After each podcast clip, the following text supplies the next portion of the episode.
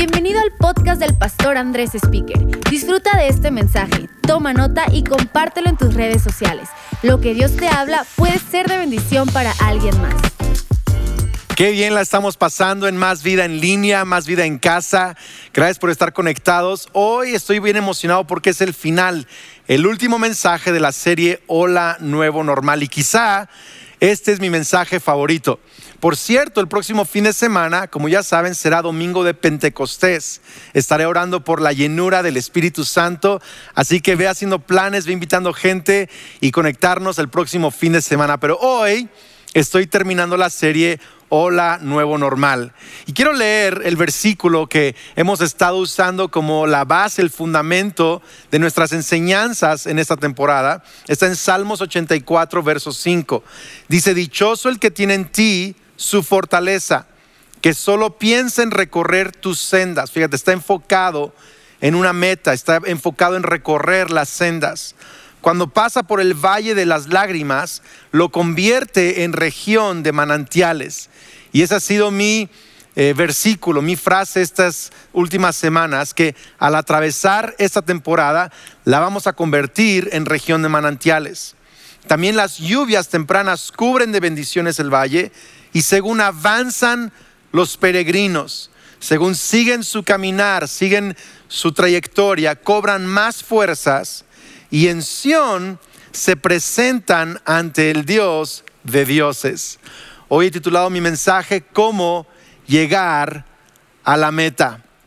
Sabes, cuando yo era niño, eh, viajábamos mucho con mis papás. Viajábamos a diferentes misiones y ciudades y ranchos y pueblos. Y en muchas ocasiones en aquel tiempo en México las carreteras no eran muy buenas. Entonces, muy seguido había algún derrumbe en la carretera. Varias veces nos tocaron que puentes se habían caído, literal, puentes estaban destruidos. Pero mi papá es un hombre muy tenaz, es, pionero, es fuerte, él es atrevido. Entonces llegábamos a un momento así en la carretera y en lugar de regresarse, como todo mundo se regresaría a su casa o eh, de donde salió, mi papá encontraba siempre un atajo, una desviación se metía a un rancho cercano, eh, eh, se metía por la terracería, por donde fuera, pero mi papá siempre había manera, encontraba la manera de regresar al camino para llegar a la meta que teníamos en, en nuestro caminar, en nuestro viaje. Y me encanta eso porque eso es lo que está diciendo aquí el pasaje de Salmos, que los peregrinos tienen una meta quieren presentarse ante el Dios de dioses, que querían llegar a Jerusalén, al Monte Santo, pero en el camino se encontraron con un valle de lágrimas, se encontraron con algo inesperado, un derrumbe en la carretera, algo que les causó pánico, temor quizá o dolor, pero los peregrinos en lugar de regresarse a casa, atraviesan el valle de lágrimas Ah, encuentran la manera de, salir del otro lado y lo convierten en región de manantiales.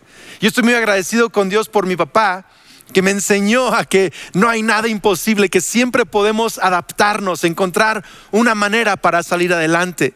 Y estoy eh, emocionado que el pasaje en Salmos nos enseña ese principio que si tenemos una meta, aunque atravesamos cosas que no nos gustan o que, o que son contrarias a nuestra eh, expectativa, podemos atravesarlas en el nombre de Cristo Jesús. Me encanta eso. Y sabes, la palabra nos enseña de un hombre que ha sido uno de mis héroes también de la fe, que se llama Nehemías. Y Nehemías también tenía una meta, pero se enfrentó con cosas inesperadas en el camino. Nemías es un hombre que no era, no era pastor, no era empresario, no era gran líder, no era nadie importante por decirlo así. Nemías es un hombre judío que se encuentra en Persia. ¿Por qué? Porque el pueblo judío había sido exiliado durante 70 años a Babilonia, que luego llegó a ser Persia y vivieron ahí durante varios reinados. Después de 70 años, un grupo de judíos, de israelitas, regresaron a Jerusalén a reconstruir la ciudad en Jerusalén. Y Nehemías se quedó atrás en Persia con otro grupo de israelitas porque ahí tenían sus trabajos, ahí tenían sus familias. Y Nehemías era alguien que estaba al servicio del rey, era un copero del rey. Pero Nehemías se entera por unos amigos que en Jerusalén la, situación está muy mala. las murallas están destruidas, la ciudad está en malas condiciones. Y Nehemías se entera de esto. Y quiero que leas conmigo lo que dice Nehemías 1, verso 11. Dice, oh Señor, te suplico que oigas mi oración. Escucha las oraciones de aquellos quienes nos deleitamos en darte honra. Te suplico que hoy me concedas éxito y hagas que el rey me dé su favor pone en su corazón el deseo de ser bondadoso conmigo y en esos días yo era copero del rey. Entonces Nehemías se entera de la devastación en Jerusalén y empieza a pedirle a Dios misericordia. Le dice, Dios, yo quiero ser parte de la solución. Por favor, dame éxito con el rey para que me ayude a regresar a Jerusalén y ayudar a mi familia. Y dice, y en aquellos días yo era copero del rey. Entonces Nehemías se presenta ante el rey, el rey lo ve triste, le pregunta qué tienes. Nehemías le dice, pues estoy triste porque en mi tierra natal eh, está la cosa muy mal y quiero, quiero hacer algo al respecto. Entonces fíjate lo que, lo que dice Nehemías 2.4. El rey preguntó, ¿cómo te puedo ayudar? Después de orar al Dios del cielo, contesté, si al rey le agrada y si está contento conmigo, su servidor, envíeme a Judá para reconstruir la ciudad donde están enterrados mis antepasados. Entonces, Nemías, siendo copero, le pide al rey ayuda y el rey lo envía. Es una historia fascinante. Pero el asunto es que Nemías, la meta es reconstruir Jerusalén. Pero él no estaba preparado o más bien no sabía lo que le esperaba en el camino y eran un montón de valles de lágrimas, eran un montón de cosas inesperadas. Nemías literal tuvo que cambiar de profesión, yo conté diez veces. Tú puedes leer el pasaje y después quizás vas a contar más veces que cambió de profesión, pero yo conté diez veces que Nemías cambió de profesión. Él pasó de ser copero a ser intercesor, analista, organizador, arquitecto, constructor, soldado. O sea, en algún momento Nehemías no solo hizo los planos para los muros y organizó todo, sino que también estaba literal pegando piedra y tabiques. Pero tenían enemigos que querían destruirlos, detenerlos. Y Nehemías tenía que cargar una espada en la mano al mismo tiempo. Entonces Nehemías, constructor, soldado, gobernador, llegó a ser gobernador, reformador, urbanista, líder espiritual. O sea, cada capítulo en Nehemías hay un reto nuevo, hay un reto distinto, hay, una, hay un enemigo nuevo, hay una nueva amenaza. Pero en cada reto Nehemías se adaptó, encontró la manera de atravesar ese valle de lágrimas, encontró la manera de enfrentar ese reto. En otras palabras, Nehemías era flexible, era adaptable. Sabes, a mí me encanta que los mexicanos somos muy adaptables, muy flexibles en muchas maneras. O sea, tenemos la meta de comer, pero somos flexibles en cuanto a qué comer. O sea, si nos queda cerca unos tacos en la esquina y hay que comerlos parados, comemos tacos parados. Sabemos cómo tomar refresco en bolsita. Sabemos también cómo comer sushi. Hemos aprendido a comer comida asiática. Comemos sushi si se puede o si nos dan ganas. Sabemos comer en buenos restaurantes. Sabemos comer en la fonda de la esquina. O sea, el mexicano se hace tacos de sal. ¿Me explico? O sea, nos adaptamos a lo que sea. Tacos de sal o, frijoles o, chiles, lo que, lo que haya, comemos y nos adaptamos. Es parte de, de nuestra cultura. Y mientras más conozco Latinoamérica, veo que también en toda Latinoamérica somos muy adaptables, somos muy flexibles. Y Nemías era adaptable y flexible a la vida que él estaba viviendo, al valle que estaba atravesando, se, se movía, encontraba la manera, porque tenía una meta que quería lograr. Y sabes, así como somos flexibles en cosas de, de inventarnos soluciones en, en, en, la comida o en alguna otra cosa, tenemos que ser flexibles en nuestra persona, en nuestra actitud y nuestro corazón para llegar a la meta que está delante de nosotros. Funciona en el matrimonio también. Kelly y yo tenemos una meta. Kelly tiene una frase que ha usado durante años, que se ha vuelto como nuestra meta de pareja. Ella dice, quiero llegar fiel y feliz hasta el final. Esa es la frase, fiel y feliz hasta el final. Dice, quiero ser fiel a Dios, fiel a mi matrimonio, fiel a mi familia, pero no solo ser fiel, así de aguantarme y amargarme y estar todo frustrado, sino también quiero ser feliz. Quiero, quiero tener un corazón que perdona, que es libre, que, que se lleva bien con las personas, fiel y feliz hasta el final. Esa es nuestra meta. Ahí queremos llegar. Por lo tanto, en el camino hemos tenido que ser flexibles, hemos tenido que adaptarnos, hemos tenido que aprender cosas. Por ejemplo, Kelly ha tenido que aprender a dormir junto a un hombre que ronca. ella ha tenido que aprender a usar tapones en los oídos en las noches, pobrecita, ¿verdad? Pero ella ha tenido que ser muy flexible para vivir conmigo. No tengo una personalidad fácil, pero ella ha sido flexible. Yo he tenido que ser flexible en nuestro matrimonio. No voy a decir de qué, porque Kelly es una santa, es increíble, pero también he tenido que ser flexible. Hemos tenido que ser flexibles en perdonarnos, en aprender a comunicarnos y qué lenguaje usa uno y qué lenguaje usa otro. Saber cuando uno está enojado, cuando uno está alegre. He tenido que aprender a ser flexible los dos, ser flexibles en las temporadas de vida. Hay temporadas en donde estamos muy ocupados. A veces yo estoy muy ocupado, a veces ella está muy ocupada. Y tenemos que ser flexibles y aprender a ayudarnos en temporadas diferentes. Hemos tenido que ser flexibles desde la cultura de casa, en los horarios y cómo queremos administrar la casa y llevar nuestros hijos. Hay que encontrar la manera. Porque cuando te casas, tienes la meta de, ser fiel, de ser feliz hasta el final, pero luego atraviesas valles de lágrimas, atraviesas expectativas que, que, son muy diferentes a lo que tú pensabas, atraviesas un montón de cosas y si no eres flexible, no vas a llegar a la meta.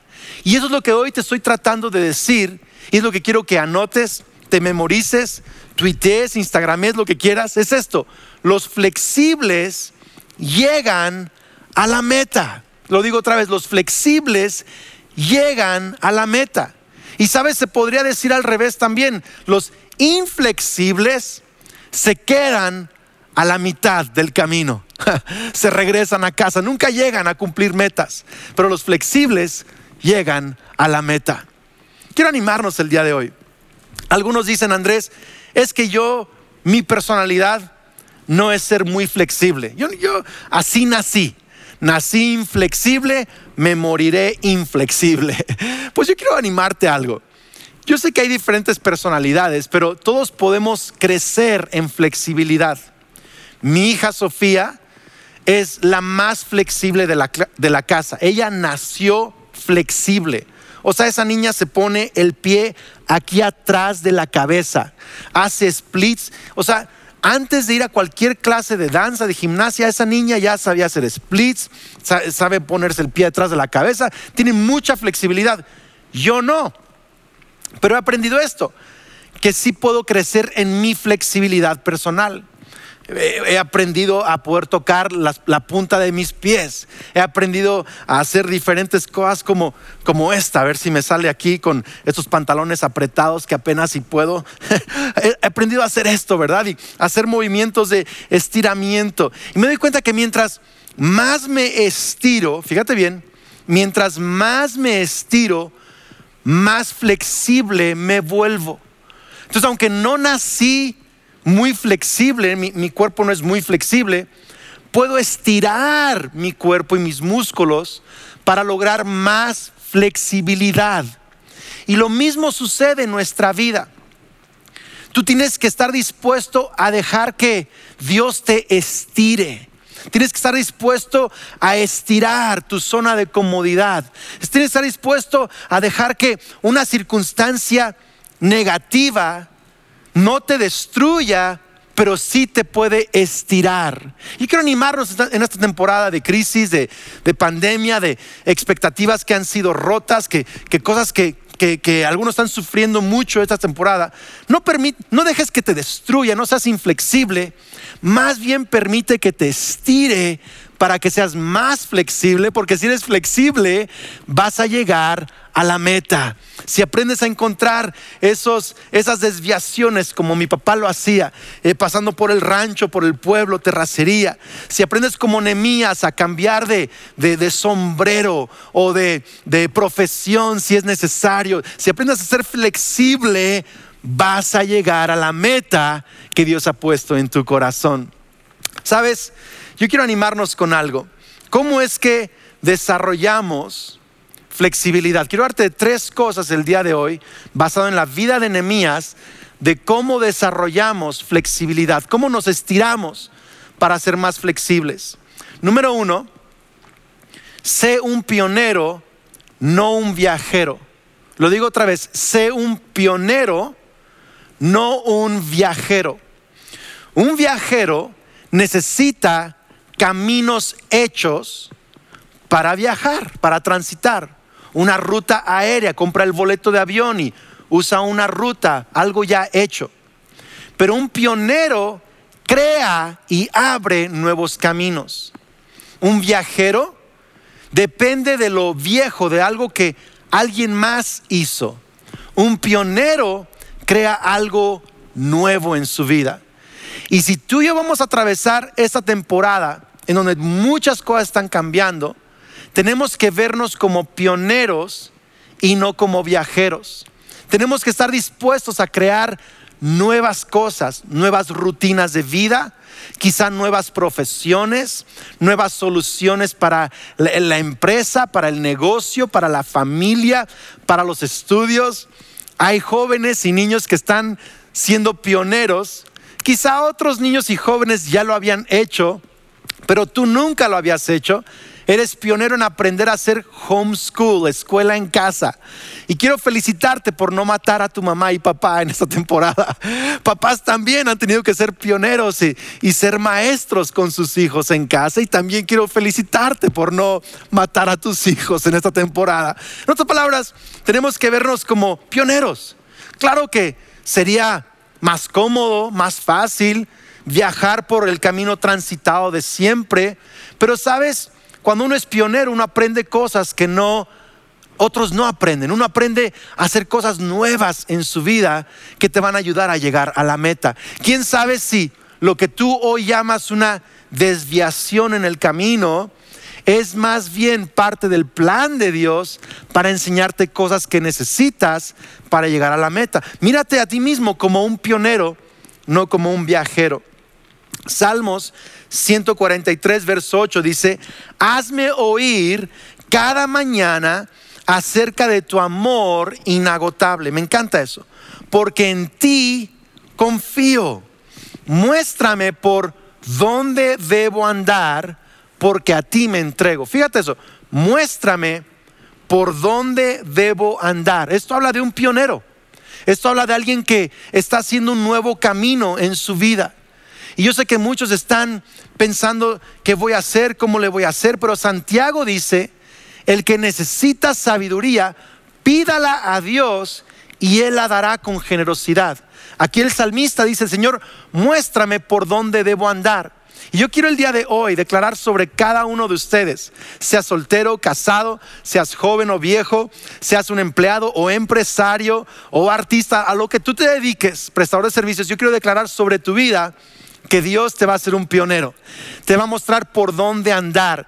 Te va a dar nuevas soluciones para tu trabajo, para tu empresa. Te va a hacer un pionero en ser un mejor esposo, ser una mejor esposa, mejores padres, mejores hijos. Vas a poder aprender y crear nuevas dinámicas familiares, financieras, personales. ¿Sabes? La verdad quiero confesarte que en esta temporada he aumentado unos kilos de más en la en esta pandemia del coronavirus. Eh, ¿Por qué? Porque yo estaba acostumbrado a hacer ejercicio en un gimnasio. No estaba acostumbrado a hacer ejercicio en la casa. Entonces cuando me quitaron mi, mi, carretera, mi ruta, me quedé un poco eh, frustrado en el limbo y, y no hice ejercicio un rato y empecé a aumentar de peso. No le digo cuántos kilos para que no me juzgue. Pero ya estoy aprendiendo a generar una nueva rutina de ejercicio en casa. Estoy aprendiendo a hacer ejercicio con mis hijos también. Estoy aprendiendo a hacer cosas que, que están activando otra vez mi salud, mi cuerpo. Y estoy empezando a bajar de peso otra vez. Gracias a Dios. Pero he tenido que aprender a ser pionero. Quizá muchos durante años ya han hecho ejercicio en su casa, pero para mí esto es nuevo. Por lo tanto, yo soy pionero de algo nuevo en mi vida y pionero de algo nuevo en mi familia. Eh, hemos hecho un montón de cosas nuevas en esta temporada en casa. Y sabes, yo quiero también declarar sobre tu vida que vas a ser un pionero y no un viajero y vas a ver la meta acercarse cada vez más a tu vida en Cristo Jesús. Número dos, cómo soy flexible, cómo me estiro. Número dos, sé un hijo, no una etiqueta. Lo digo otra vez, sé un hijo, no una etiqueta. Como te dije, Nehemías cambió de profesión o de trabajo o de empleo o de etiqueta diez veces. Él no se limitó a ser copero del rey. Aunque él era copero del rey, fue constructor. Aunque era copero del rey, fue arquitecto. Aunque era copero del rey, fue soldado, tomó espada en sus manos. Aunque era copero del rey, usted entiende, agarra la idea, llegó a ser gobernador. En otras palabras, Nemías sabía que lo, lo que lo definía no era la etiqueta de copero, era la identidad de ser un hijo de Dios. Porque cuando eres un hijo de Dios, la etiqueta es algo que haces, no es algo que eres. Cuando eres un hijo de Dios, tú puedes hacer lo que sea que tienes que hacer para llegar a la meta en Cristo Jesús. Me encanta eso. Dice Filipenses 4:12. Ese es el apóstol Pablo hablando. Sé lo que es vivir en la pobreza y lo que es vivir en la abundancia. He aprendido a vivir en todas y cada una de las circunstancias, tanto a quedar saciado como a pasar hambre, a tener de sobra como a sufrir escasez. Todo lo puedo en Cristo que me fortalece. Pablo está diciendo, yo puedo hacer lo que sea que tengo que hacer porque tengo la fuerza de Cristo Jesús. Soy un hijo de Dios. Por lo tanto, mi etiqueta cuando estoy en pobreza no es que soy pobre. Mi etiqueta cuando tengo abundancia tampoco es que soy rico. Esas, etiquetas te las pone el mundo. Mi identidad es que soy un hijo de Dios. Y como hijo de Dios puedo aprender, puedo estar contento con poco o con mucho, en dificultad, en, en, angustia, en cualquier situación, yo puedo atravesarlo porque no me define una etiqueta, me define mi identidad como un hijo de Dios. ¿No has escuchado gente que de pronto dice, es que a mí no me contrataron para eso? Yo, yo, yo, eh, a mí, eh, ese no es, ese no es mi, puesto, ese no es mi lugar. Es alguien que es muy inflexible en el, puesto de trabajo, en lugar de trabajo. Es alguien que, está, está, amarrado solo a, una etiqueta.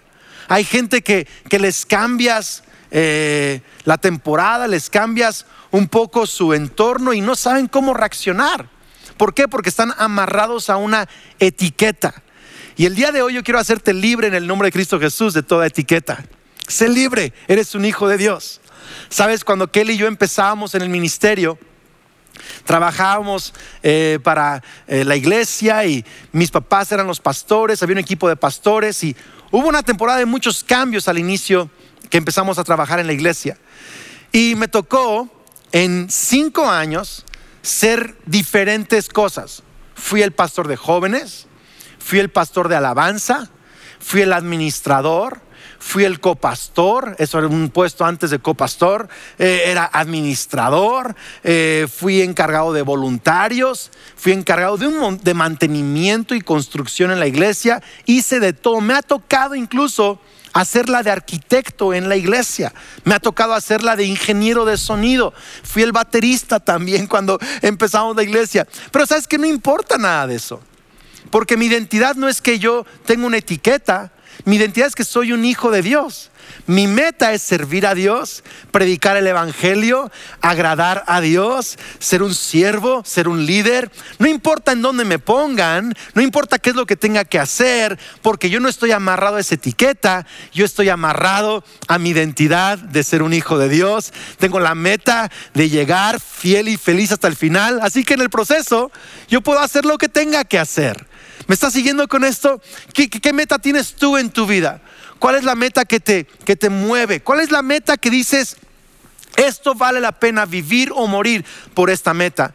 Pues también vale la pena que seas flexible con tus etiquetas y abraces tu identidad. En otras palabras, si la meta es proveer para tus hijos, vas a tener que ser flexible en diferentes cosas que tengas que hacer para llegar a esa meta. Es el punto. Eres un hijo, no eres una etiqueta, todo lo puedes en Cristo que te fortalece. Y termino con esto. Sé un vencedor, no una víctima. Sé un vencedor, no una víctima. Sabes, Nemías recibió mucha resistencia. Hay dos nombres que se repiten una y otra vez en el libro de Nemías y es Zambalat y Tobías, sus archi enemigos y le hacían la vida de cuadritos. A cada rato buscaban una nueva estrategia para enfrentar a Nehemías. Pero Nehemías nunca se victimizó. Nunca dijo, por culpa de Zambalat y Tobías, no pude hacer mi trabajo.